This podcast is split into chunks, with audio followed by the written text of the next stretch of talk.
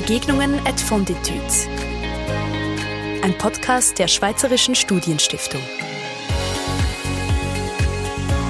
Inspirierende Gespräche mit dem Netzwerk der Stiftung.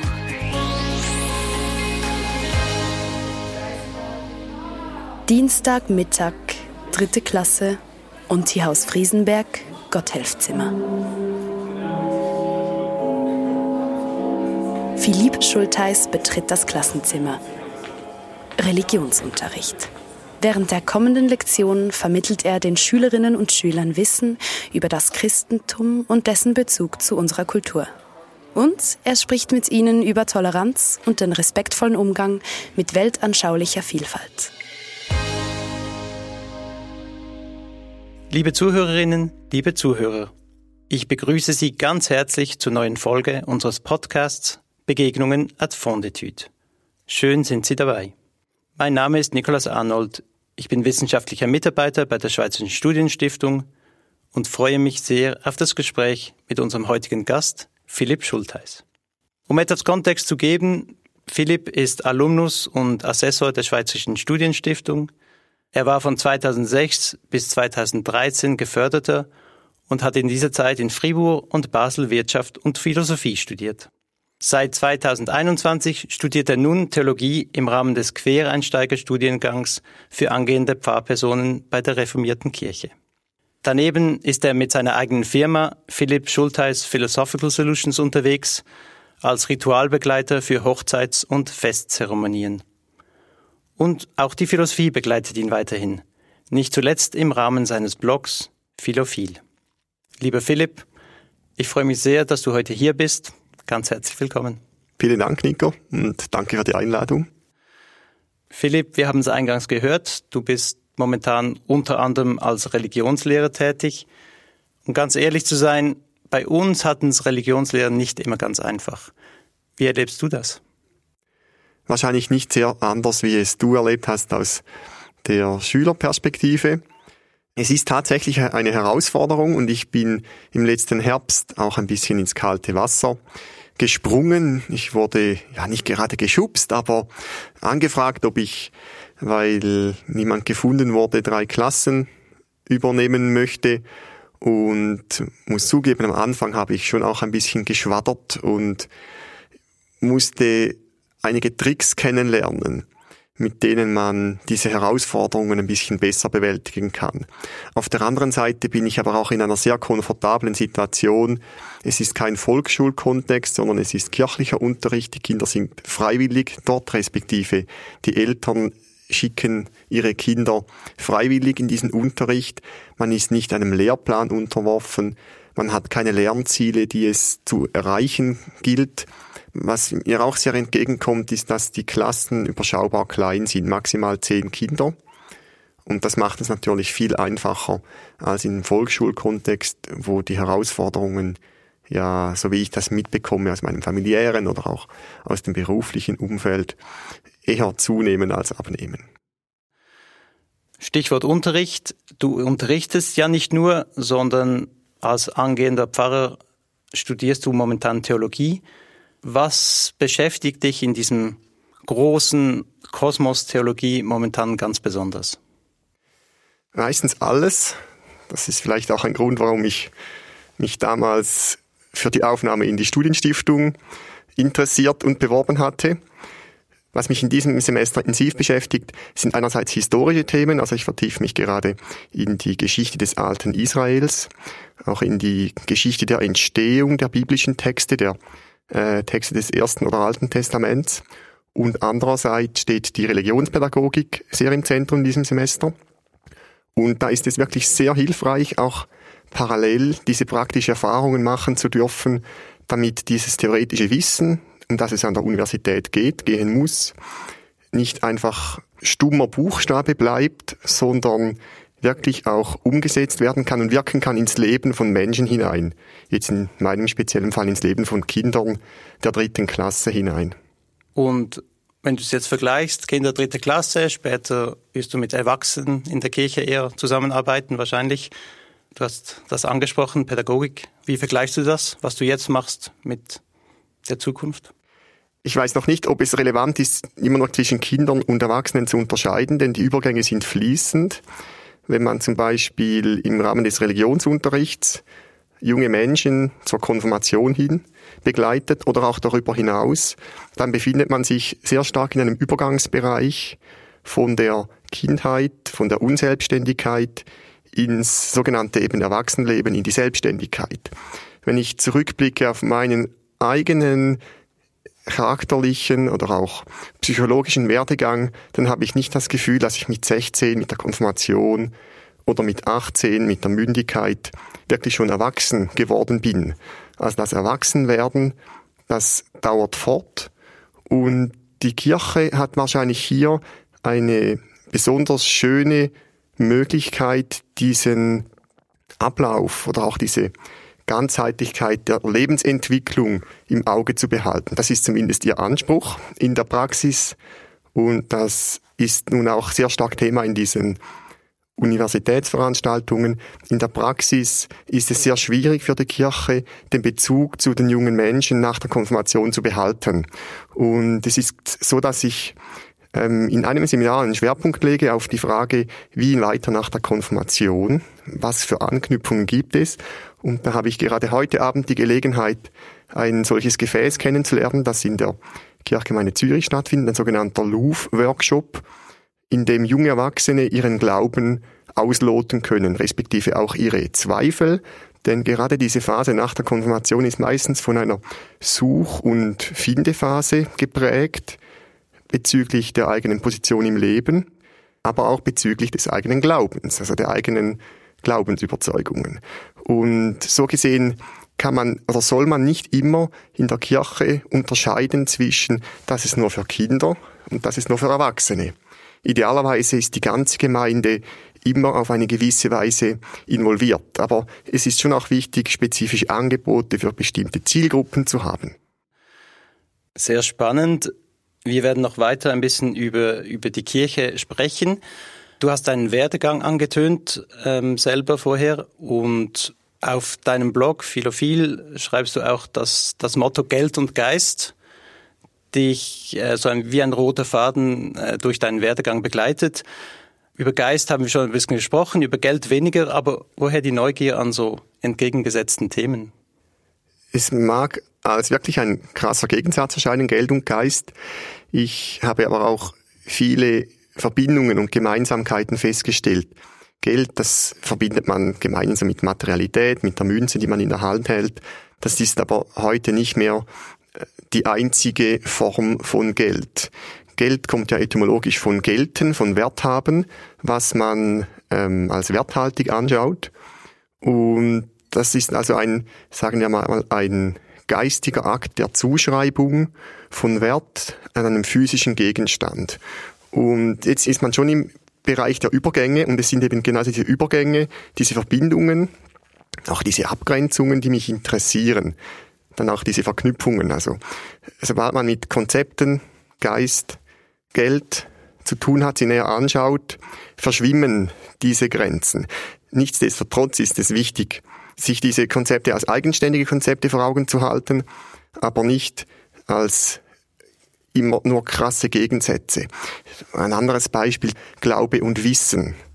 Der Urkonflikt, dem auch die Kirche ausgesetzt ist.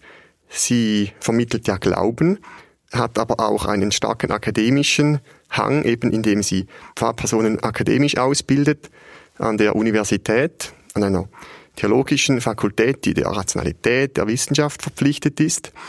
Und da kommen dann vergleichbare Herausforderungen auf, wie man diese auf den ersten Blick entgegengesetzten Bereiche dann doch irgendwie in Übereinstimmung bringen kann oder in, in eine Stimmigkeit. Und ich denke, diese Stimmigkeit, das Zusammenpassen, das passend machen oder das als passend verstehen, ist das, was mich an sich fasziniert und dann eben in Bereichen wie Geld und Geist oder Glaube und Wissen für mich jetzt eine besondere persönliche Bedeutung erhalten hat. Du hast gesagt, du deine Aufgabe als zukünftiger Pfarrer wird sein, den Glauben zu vermitteln. Was hat dich sonst noch motiviert, dich auf diesen Weg zu begeben Richtung Pfarrberuf? kurz und knapp gesagt zwei Dinge. Das eine ist die Faszination an der Bibel als Buch, respektive als Bücher. Es steckt da so viel Verschiedenes in der Bibel, auch Widersprüchliches. Es gibt Bücher, in denen kommt das Wort Gott nicht vor. Und in anderen Büchern kann man sagen, dreht sich alles nur um Gott und was Gott will. Und dieser Fundus an Erfahrung, an Auseinandersetzung, an Ringen, Fundus an Geschichte, an Theologie, an Prophetie, hat mich so stark fasziniert beim Durchlesen der Bibel. Das war jetzt ein Projekt, das ich erst weit nach dem Studium einmal umgesetzt habe. Und nachdem ich diese Bibel wirklich von A bis Z durchgelesen hatte, waren so viele Fragen da. Ich wollte da mehr wissen und habe mich nicht in der Lage gesehen, einfach durch Konsultieren von Büchern oder Erläuterungen diese Fragen zu beantworten. Und das andere ist, dass ich nach einer ersten Phase der beruflichen Erfahrungen, die ich im IT-Umfeld gemacht habe, gemerkt habe, dass ich etwas Neues, etwas anderes möchte, das weniger computerlastig ist, weniger bildschirmlastig, stärker auf die Menschen fokussiert. Und da habe ich dann einen alten Wunsch, man kann auch sagen Traum, aufgegriffen, nämlich Theologie wirklich zu studieren. Und die Hauptmotivation, die ich da gespürt habe und die sich jetzt glücklicherweise immer wieder bestätigt im Alltag ist die Arbeit mit Menschen. Nicht über Menschen, nicht an Menschen, sondern mit Menschen zusammen einen Weg gehen, sei der jetzt intensiv von Gotteserfahrungen geprägt oder sei er einfach von Alltagserfahrungen geprägt. Es ist diese äh, Möglichkeit, den Menschen ganzheitlich ins Auge fassen zu können und nicht sich mit oberflächlichen Schemen, nicht mit ähm, einfachen Antworten begnügen zu müssen, also den Menschen in ihren alltäglichen Herausforderungen, in ihrem Freud, in ihrem Leid etwas mitgeben zu können aus der reichen Kulturgeschichte von Bibel, Christentum, respektive der jüdisch-christlichen Tradition. Genau, mit Menschen zusammenarbeiten. Du hast, glaube ich, einen sehr vollen Alltag. Du arbeitest gerne, bist gerne mit Menschen zusammen. Du studierst, du hast ganz viele andere Projekte daneben. Du schreibst auch in deinem Blog, dass es wichtig ist, Räume für sich selber zu schaffen. Nimm uns doch ein bisschen mit, wie und wo schöpfst du Energie für deinen intensiven Alltag? Das ist eine sehr gute Frage, die ich mir auch immer wieder stelle, stellen muss, weil ich tatsächlich meistens mehr Jonglierbälle in der Luft habe, als ich einmal sicher geübt habe, damit zu jonglieren. Was mir sehr hilft, sind Momente in der Familie, ich habe einen Göttibuben, eine Nichte, einen Neffen. Und was mir auch sehr hilft und was mir wirklich Kraft gibt, sind Momente in der Natur. Ich wandere sehr gerne. Ich verbringe viel Zeit mit Freundinnen und Freunden. Der Austausch mit Menschen gibt mir meistens sehr viel Energie. Und dann ist es natürlich nicht zuletzt auch die Beziehung zu Gott, die persönliche Beziehung zu Gott die in Entwicklung ist, aber die da ist. Ich denke, ohne einen Gottesbezug, ein Theologiestudium zu machen, um Pfarrer zu werden, ist möglich, aber nicht gleich nährend, wie ich das jetzt erlebe. Also es sind diese letztlich auch äh, Möglichkeiten, nicht immer alles selber können zu müssen, nicht immer alles selber in der Hand zu haben, das Vertrauen, dass da noch eine andere Kraftquelle ist, die gerade in entscheidenden Situationen anzapfbar ist. Das kennen ja alle Studierenden. Prüfungsphasen sind sehr intensiv. Da schläft man wahrscheinlich ein bisschen weniger als sonst, liest und lernt mehr als sonst. Und das ist mir seit den ersten Semestern so gegangen, dass ich da vor den Prüfungen, ich leide unter krasser Prüfungsangst jedes Mal, dass ich da immer gebetet habe. Und das hat mir geholfen. Und das ist vielleicht auch so ein erst im Nachhinein mir bewusst gewordene Verankerung meines jetzigen Weges zum Pfarrer, dass ich, obwohl ich mich als nicht sehr fromm betrachte oder bezeichnen würde, dass ich doch in entscheidenden Momenten mich immer wieder auf eine andere Kraft verlassen konnte oder auf eine andere Kraftquelle. Man hört es, ähm, die Kirche, der Glauben hat eine, eine Bedeutung für dich, ähm, eine große Bedeutung für dich. Um vielleicht darauf gleich zurückzukommen, was denkst du, welche Verantwortung trägt die Kirche heute für die Gesellschaft oder vielleicht ein bisschen provokativer gefragt, was wäre eigentlich, wenn es die Kirche nicht mehr gäbe? Dann würde sehr viel fehlen. Jetzt kann man sich fragen, welcher Kirchenbegriff steht zur Diskussion. Vielen würden wahrscheinlich die Wahrzeichen fehlen, wenn das Gebäude nicht mehr da wäre. Anderen würde die Kirche als Institution fehlen, die sehr viele diakonische Dienste anbietet, den Schwächsten hilft, für Einsame da ist. Ich denke, dass vor allem die Bedürftigen die Absenz der Kirche schmerzhaft spüren würden. Und es gibt noch einen, wenn man so will, das so schematisch fast mit einem dritten Kirchenbegriff, die unsichtbare Kirche, die kann eigentlich nicht fehlen. Die, die ist da, ob jetzt zwei Menschen oder 2000 Menschen oder zwei Millionen Menschen sich ihr auf dem Papier zugehörig fühlen oder ähm, ob diese Menschen sich äh, als Mitglied betrachten. Ich glaube nicht daran, dass die jetzige Form der Kirche naturnotwendig ist, auch nicht, dass sie Gott notwendig ist. Die äußere Form der Kirche ist ja immer menschengemacht, aber sie ist, man kann sagen, vielleicht äh, göttlich genährt oder gespiesen. Und wenn es die Kirche jetzt in, also in dieser Form nicht mehr gäbe, dann gäbe es wahrscheinlich andere Formen, die dieses menschliche Urbedürfnis nach den großen Antworten auf die noch größeren Fragen stillen könnte. Woher kommen wir? Wohin gehen wir? Was ist der Sinn des Lebens? Man könnte vielleicht auch fragen, was wäre, wenn es die Schweiz nicht gäbe? Der Schweizer neigen ja teilweise dazu, unser Land als, als geschützte Insel oder heiliger Hort der glückseligen, direktdemokratischen ähm, zu betrachten. Ich hänge sehr daran, an diesen schweizerischen Besonderheiten, auch am Sonderfall mit unseren wunderbaren direktdemokratischen Instrumenten.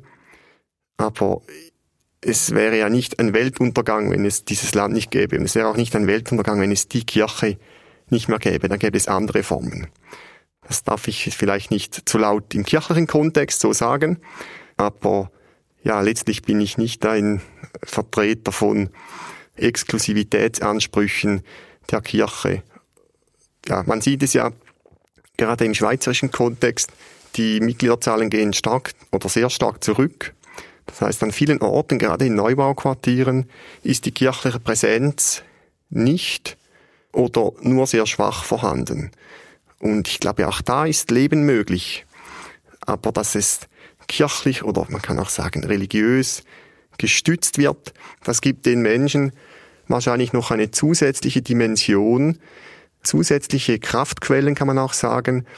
Vielleicht so wie wenn ein Brunnen aufgestellt wird, aus dem nur Wasser kommt und dann wird dann eben noch ein Brunnen aufgestellt, aus dem Wein kommt. Jetzt ein bisschen ein simples Bild zu verwenden, aber der Wein hat ja in der Religion eine sehr zentrale Bedeutung und auch in der Kultur ist er nicht wegzudenken.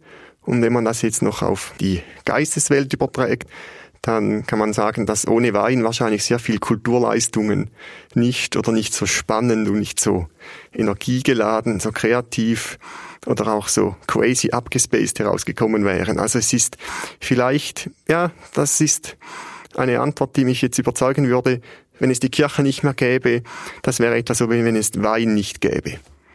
Ich würde mir jetzt nicht anmaßen wollen, ähm, die Studienstiftung mit diesem dieser Metapher auf, auf Wein gleichzusetzen, aber wenn wir so ähm, gegen Ende des Gespräches kommen, möchte ich trotzdem noch auf deine Erfahrungen mit der Studienstiftung ein bisschen zu sprechen gekommen. Nochmals zur Erinnerung, du bist Alumnus und Assessor, du warst sieben Jahre als Geförderter im Programm dabei, hast sehr viele Veranstaltungen besucht, auch mitorganisiert. Nimm uns vielleicht ein bisschen mit, was ist deine Erinnerung aus deiner Zeit bei der Studienstiftung die dir ganz besonders geblieben ist? Die Studienstiftung ist ein Gesamterlebnis. Mir sind aber doch einige Momente besonders geblieben, zum Beispiel einmal in einer Sommerakademie. Wir waren in Einsiedeln, hatten am Nachmittag eine Bootsfahrt unternommen mit einem Sportlehrer, der ein äh, Ruderboot selber gebaut hat. Und das hat dann eine kleine Gruppe von uns so begeistert, dass wir uns zusammengetan haben und am nächsten Morgen vor Sonnenaufgang Taxis zu unserem Seminarzentrum zu bestellen, um mit dem Sportlehrer eine Sonnenaufgangsfahrt auf dem Sielsee zu unternehmen.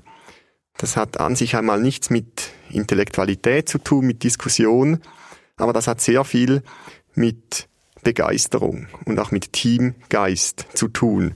Und diesen Teamgeist habe ich immer wieder enorm wahrgenommen, wie sich der entwickelt hat, wie der vorhanden gewesen ist.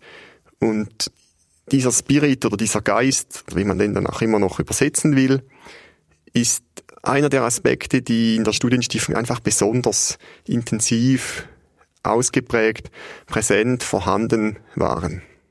Du sprichst Spirit und Geist an. Oft höre ich in Feedbacks zu Veranstaltungen, dass die Teilnehmenden sagen, es war einfach wirklich toll, mit den anderen Teilnehmenden über Gott und die Welt zu sprechen. Kommt Gott wirklich vor in den Diskussionen? Eine sehr gute Frage. Ich habe nicht den Überblick über alle Diskussionen, die geführt werden. Den hat nur Gott diesen Überblick. Ich werde ja nicht der erste Pfarrer sein in den Reihen der Studienstiftung. Ich habe ja auch schon in einer Sommerakademie teilgenommen, wo auch ein Theologieprofessor ein Referat gehalten hat. Das ist vielleicht der intellektuelle Teil. Gott als Leitinstanz im Leben von Einzelmenschen kommt in Gesprächen da und dort sicher vor, aber ich würde mal sagen, selten in der expliziten Form. Wenn man durch die Aufklärung gegangen ist und nicht mehr dahinter zurück kann oder will, so wie ich, dann ist man ja nicht auf den expliziten Gottesbegriff oder auf Jesus Christus fixiert, sondern kann Gott auch in anderen modernen Formen finden. Und in diesem Sinn ist immer wieder einmal, wenn es um diese großen Lebensfragen geht, woher, wohin, warum, die ja in vielen Gesprächen implizit oder explizit präsent sind, dann ist in diesem Sinne auch Gott Thema, wenn man so will. Lieber Philipp, damit sind wir schon am Ende des Gespräches. Vielen Dank für deine Zeit, für die spannenden Einblicke, das spannende Gespräch und weiterhin ganz viel Erfolg und Freude. Danke gleichfalls. Herzlichen Dank für die Einladung. Liebe Zuhörerinnen und Zuhörer, herzlichen Dank fürs Dabeisein. Unsere Reise mit spannenden Persönlichkeiten aus dem Netzwerk der Schweizerischen Studienstiftung geht weiter. Sie dürfen also auf die nächsten Folgen unter dem Motto Motivation, Neugier, Verantwortung gespannt sein. Natürlich nehmen wir auch sehr gerne Anregungen und Ideen entgegen. Schreiben Sie uns einfach per Mail an info@studienstiftung.ch. Ganz herzlichen Dank und bis bald. Begegnungen at Fonditudes ein Podcast der Schweizerischen Studienstiftung. Inspirierende Gespräche mit dem Netzwerk der Stiftung.